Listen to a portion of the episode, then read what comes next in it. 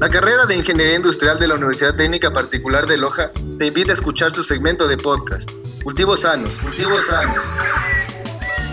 Aquí hablaremos sobre cómo mejorar los cultivos locales. Bienvenidos.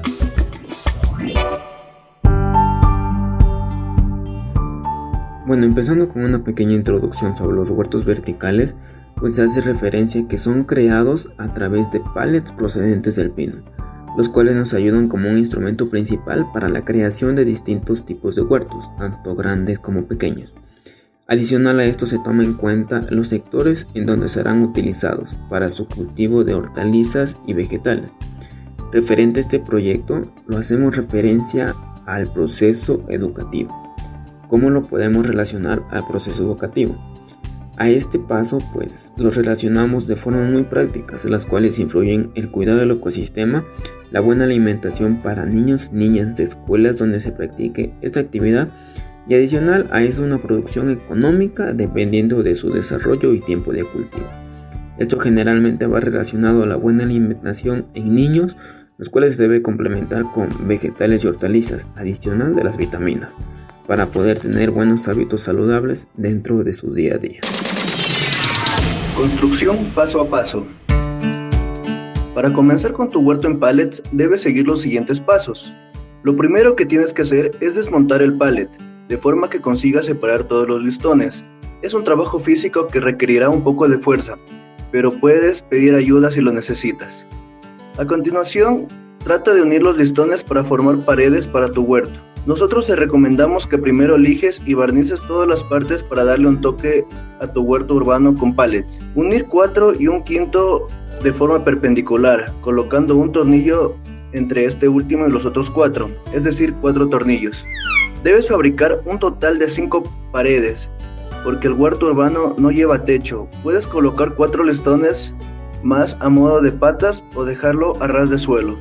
Por último, es muy importante que forres el cajón hecho con pallets con la malla para uso agrícola antes de introducir el sustrato y tus plantas. Para finalizar se vierte el abono y seguidamente las semillas que se desee cultivar. Hortalizas a sembrar en nuestros huertos. Son el rábano, lechuga, tomate y zanahoria. Según la Organización Mundial de la Salud, la OMS, las verduras son el componente esencial de una dieta saludable y no comerlas a diario puede contribuir a la generación de varias enfermedades, como las cardiovasculares y algunos cánceres. Incluso comer pocas verduras pueden contribuir a desarrollarlos.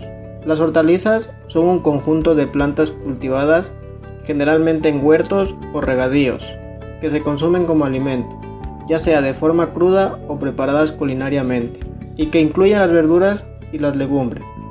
Las hortalizas no incluyen a las frutas ni a los cereales, la composición de las que están hechas las hortalizas son de agua, glúcidos, vitaminas y minerales, lípidos y proteínas y fibra dietética. La cosecha de nuestras hortalizas, del rábano, la lechuga, el tomate o la zanahoria, va a ser de entre 6 semanas a 12 semanas, dependiendo de la hortaliza. El empacado que vamos a realizar nosotros va a ser bandejas plásticas envasadas al vacío, para así tener una mayor conservación que va a tener un promedio de entre 20 a 40 días, dependiendo de la hortaliza. Se distribuirá a las tiendas de frutas y verduras o mercados, con un precio de $1.40 la caja de tomate de una libra, 2 dólares la caja de rábano de una libra. La lechuga se venderá por unidad a un dólar. La zanahoria tendrá el precio de 2 dólares la caja de una libra y media. El objetivo de este proyecto es fomentar a los niños de las escuelas a que tengan una mejor dieta y una mejor alimentación, y así puedan tener todos los nutrientes que ofrecen las verduras para su crecimiento.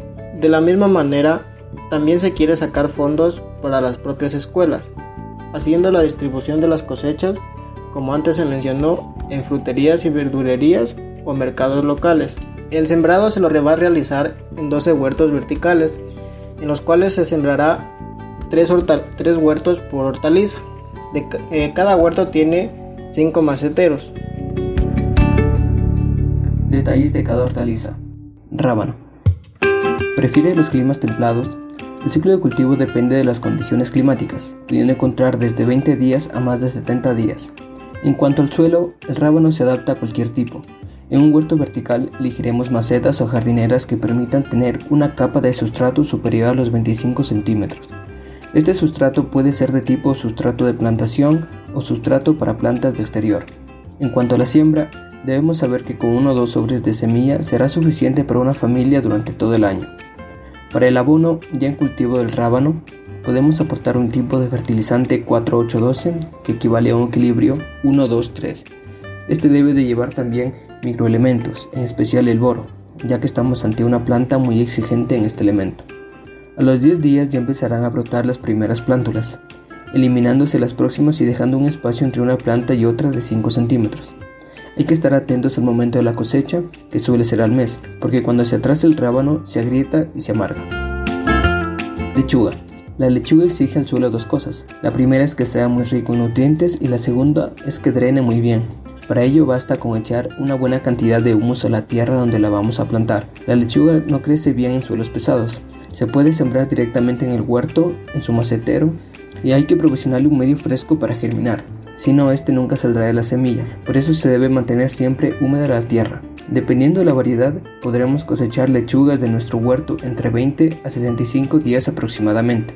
Las lechugas no se deben almacenar, se sacan directo del huerto. Se puede cosechar desde que son muy chicas hasta que alcanzan su tamaño final. Durante toda esta etapa son muy ricas. Tomate. El tomate necesita suelos ricos. Esto se puede lograr tratando previamente la tierra con estiércol o con compost maduro. Coloca al menos dos semillas en cada recipiente. Se puede plantarla no muy profundamente, un centímetro de profundidad es más que suficiente. La planta de tomate es una planta que necesita mucho sol.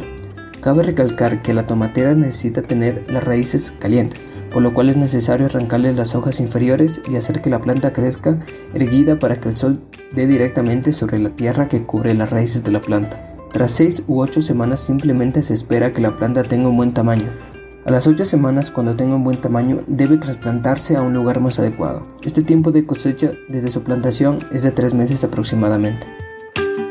Zanahoria. La siembra de zanahoria se puede realizar durante todo el año. Las semillas necesitan mucha humedad para germinar, por lo cual dos días antes de plantar se recomienda colocarlas entre dos papeles húmedos. Se necesitará una maceta que tenga al menos de 25 centímetros de profundidad y tener en cuenta que entre cada zanahoria debe existir un espacio de entre 8 y 10 centímetros. Para plantar zanahoria se hace un surco en la tierra de un centímetro de profundidad. En el surco se va depositando entre 4 a 5 semillas cada 2,5 centímetros. Luego de esto se tapa el surco con la tierra sacada. El tiempo de recolecta es aproximadamente de 90 a 120 días es decir, de 3 a 4 meses, aunque hay zonas donde se dejan hasta 7 meses. Esto dependerá del tipo de cultivos y las condiciones climáticas.